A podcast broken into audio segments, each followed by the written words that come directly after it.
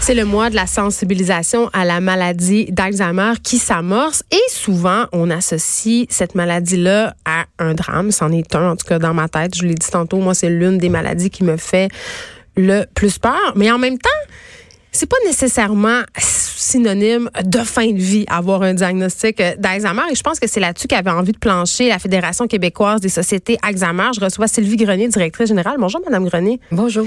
Écoutez, on, on peut pas se le cacher, la maladie d'Alzheimer, ça fait peur. Je pense que c'est la maladie qui fait le plus peur. Oui, elle fait peur, c'est vrai. Euh, pourquoi il fait le plus peur, ça, on a tous des définitions pour ça, mais en même temps, c'est pour ça que le mois de janvier, pour nous, existe. C'est un mois de sensibilisation à la maladie d'Alzheimer, à la comprendre, à savoir pourquoi, mais aussi faire parler les gens qui en sont atteints de la maladie d'Alzheimer, leur donner une voix à eux afin de faire en, de mieux la comprendre, de mieux comprendre ce qu'ils vivent et aussi de briser les stigmas autour de cette maladie-là, parce qu'il y en a plusieurs, et c'est là-dessus qu'on fonde nos craintes. La maladie d'Alzheimer, euh, quand on a un diagnostic, euh, quoi que que ce soit quand même pas une bonne nouvelle, c'est c'est pas la fin de la vie non plus. Mm. Et euh, il y a encore de très belles choses à vivre et on peut s'assurer aussi d'avoir une, une bonne qualité de vie tout au long du parcours de la maladie. Vous parliez euh, de stigma. Est-ce que ça se peut que ça soit un petit peu de la faute au cinéma, aux séries de télé? Parce qu'il me semble, à chaque fois qu'on parle de la maladie d'Alzheimer à la télé ou au cinéma, on a un exemple, par exemple, dans La Galère. Il y avait mm-hmm. une jeune femme qui a eu un diagnostic précoce. Euh, le film de Notebook aussi, où il est question c'est toujours un peu très dramatique. Peut-être que ça contribue peut-être à, à cette mésinformation ou ce que vous regardez, c'est quand même assez fidèle à la réalité. Vous savez, il y a autant de maladies d'Alzheimer qu'il y a de personnes atteintes. Donc, à partir de là, il n'y a pas un cas qui, qui se ressemble mm. et, et chacune la vit différemment aussi. Euh, diagnostic, c'est toujours euh, accablant, peu importe la maladie, je crois, mais Alzheimer, effectivement, ça peut faire peur. Mais c'est important d'aller chercher un diagnostic si on a des doutes, parce que plus tôt on intervient au niveau de la maladie d'Alzheimer, plus on a de chances d'avoir une meilleure qualité de vie dans l'évolution de celle-ci. Euh, il y a plein de services qui existent. Les, sociétés Alzheimer à travers le Québec offrent des services de soutien et d'accompagnement pour les personnes atteintes et la famille, parce que quand il y a un diagnostic de maladie d'Alzheimer, c'est pas une personne que ça atteint, mais son entourage aussi. Donc pour nous, c'est d'intervenir et de supporter les gens qui sont, quand on dit euh, touchés par la maladie d'Alzheimer, c'est autant les personnes atteintes que les proches aussi, mais que il faut aussi regarder ce qui nous reste à vivre aussi, parce que c'est c'est juste une partie de la vie d'une personne d'avoir la maladie d'Alzheimer. Et ça, c'est un des stigmas qu'on veut combattre au niveau parce qu'on a tout de suite cette image de la personne dans un centre euh, qui a été placé par sa famille, mais bon, vous avez dit il y a autant de cas d'Alzheimer que de personnes, donc la maladie évolue, je comprends différemment d'un sujet à l'autre, mais quand même, euh, comment ça se passe quand on a un diagnostic d'Alzheimer? Est-ce qu'on n'est pas au même stade de la maladie? J'imagine vous parliez de doute tantôt. Euh, qu'est-ce qui peut nous amener à consulter à un stade précoce? Ben ça va être le doute, c'est des attitudes, des comportements, des oublis, bien sûr. Ben que ça fait plusieurs fois qu'on se fait dire euh, probablement j'ai oublié. ben non, mais ça tu me l'as dit tantôt ça, ça arrive souvent. Hein? Puis même les gens s'impatientent. Ben là, ça fait trois fois que tu me le répètes. Ou encore qu'on se rend compte qu'on oublie ou qu'on a des comportements qui nous ressemblent pas d'habitude et qu'on doute de, les gens doutent d'eux aussi. Et ça, c'en est une des choses, des stigmas aussi, c'est qu'on a peur. On a peur de cette maladie-là, donc on n'ose pas aller chercher un diagnostic.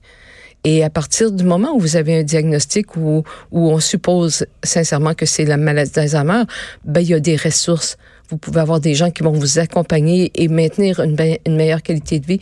Et maintenant, on sait aussi de façon scientifique que à partir du moment où, où on a un diagnostic ou des soupçons, que on sait qu'on peut travailler à faire en sorte de repousser l'évolution de la maladie aussi. Comment ça marche?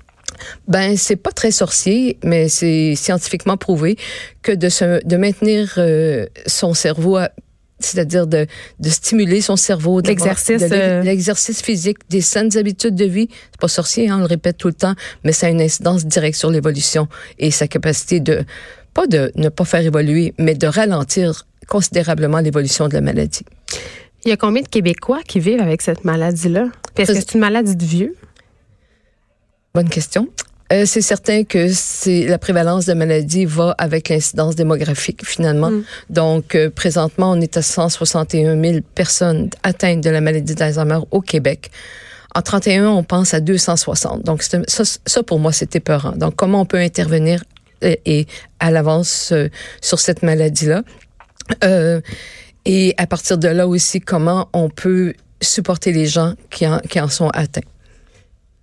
Dans le cas d'un dépistage précoce, là, parce que, bon, on sait maintenant, puis c'est drôle que je vous reçoive aujourd'hui parce qu'en fin de semaine, j'ai discuté avec une amie dont la mère est décédée de la maladie d'Alzheimer et elle, avait le questionnement suivant, est-ce que je devrais me faire tester parce qu'il existe un test pour savoir si on est porteur du gène, je crois, là? Oui.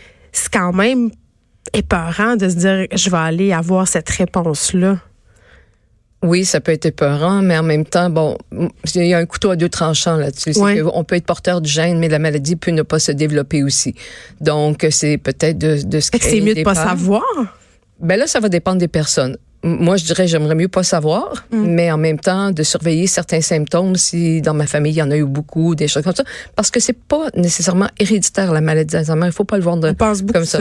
Oui, mais c'est-à-dire, la forme plus précoce, c'est-à-dire chez les en jeune âge, là, dans les 30 ans, 40 ans, oui, celui-là est souvent lié à la forme familiale qu'on appelle. Sinon, euh, c'est vraiment aléatoire, je vous dirais, c'est regarder ses, ses habitudes de vie, travailler sur ça, surveiller les symptômes et si on a des doutes, et ça, je vous dirais que ça vient un petit peu plus tard dans l'âge aussi, c'est vraiment de consulter pour aller chercher un diagnostic et de pouvoir intervenir de façon adéquate à ce moment-là. Et et c'est aussi pour ça notre campagne de sensibilisation aussi, pour dire aux gens, parce que c'est tabou la maladie d'Alzheimer, hein?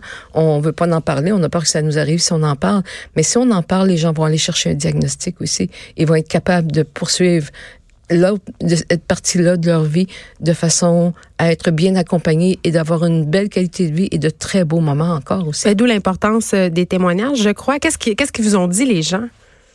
Ben les gens ils veulent parler, ceux qui sont atteints, parce que eux c'est eux qui, qui sont les victimes des stigmas, des jugements, des perceptions des gens par rapport à la maladie d'Alzheimer, euh, de ce qu'on entend dire aussi. Vous savez, on, dit rarement d'une personne qui a un cancer, oh, tu sais, maintenant un cancer, elle. Mais on dit d'une personne, tu sais, à ce temps, il est Alzheimer pas mal perdu. Mais on l'entend, on veut pas qu'on se, on pas se le faire dire. Mm. On s'adresse plutôt à la personne, au prochain aidant qu'à la personne directement pour euh, pour avoir une réponse. Donc ça aussi, les gens perçoivent ces choses-là. Vous savez, la maladie évolue, mais ce qui reste, c'est toujours les émotions. Les gens comprennent et vivent les émotions aussi à travers de ça. Et euh, c'est pas un diagnostic, c'est pas l'arrêt de la vie, ça continue après. Il faut s'assurer de bien la vivre. Et euh, on a un, site cette année qui est la vie. Je vis, c'est-à-dire avec, je vis avec Alzheimer.ca. qui sur lesquels vous pouvez aller et lire des témoignages, euh, des histoires inspirantes. vous allez aussi trouver des, des conseils et euh, toutes sortes de, de façon de mettre fin et de un terme au stigma sur la maladie d'Alzheimer. On a beaucoup euh, bon parlé des, des, stigmas, mais une question qui est quand même intrinsèque selon moi à la maladie d'Alzheimer, ce sont les proches aidants. Oui. Vous l'avez dit, ça touche la famille et souvent ce sont eux qui sont aux premières loges. Oui. Euh, je recevais plutôt cette année euh, des personnes par rapport au débat sur l'aide médicale à mourir. Puis il y a des gens qui ont la maladie d'Alzheimer qui revendiquent qui aimerait ça y avoir accès. Mm-hmm. Où est-ce qu'on est rendu par rapport à ce dossier-là? Il y a eu un rapport d'experts qui est sorti il y a quelques semaines déjà qui euh, qui propose d'ouvrir euh, l'aide médicale à mourir à travers les directives anticipées, les directives médicales anticipées et qui élargirait si on veut le spectre euh, des personnes qui peuvent Ce serait comme un mandat d'inaptitude mais pour l'aide médicale à mourir pour les personnes avant qu'ils perdent conscience parce qu'on sait qu'un des critères en ce moment c'est d'être en pleine conscience qui peut oui. être perdu avec la maladie d'Alzheimer. Le rapport d'experts propose des pistes de solutions à cet égard-là euh, ce, nous, on a accueilli favorablement ce rapport-là, mais on pose encore des questions parce qu'effectivement, avoir être mandataire, qui prendra la décision? Oui qui prendra la décision de, de, de passer à l'acte finalement? Donc, il y a encore des débats à avoir là-dessus. Ça va être à suivre dans les prochains mois. Ça va être intéressant. Il y a encore toute ces, euh, cette peur aussi qu'il y a des proches euh, un peu écrasés par le fardeau euh, de l'aide qu'ils doivent offrir, succombent à des pressions, entre guillemets, tu sais. Oui, mais il y aura quand même tout le corps médical qui sera aussi responsable. Donc, à cet égard-là, je pense que la loi devra prévoir ça aussi. Et euh, justement, quand on parle de la compassion, il faut aussi l'avoir pour le prochain aidant. Et il faut lui le soutenir, lui ou elle, le, prochain aidant, la personne qui accompagne la personne atteinte, la soutenir dans, dans, dans son travail, dans tout l'accompagnement qu'elle peut offrir pour faire en sorte que les deux gardent une qualité de vie à travers de ça. Et j'imagine que sur votre site, on peut aussi retrouver des informations si on est un proche aidant. Absolument, oui. Sylvie Grenier, merci, directrice générale de la Fédération québécoise des sociétés Alzheimer. On se rappelle que le mois de janvier, c'est le mois de la sensibilisation. Allez faire un tour sur le site. On peut redonner l'adresse peut-être? Je vis avec l'Alzheimer.ca. Merci beaucoup. Ça fait plaisir. De 13 à 15. Les effrontés.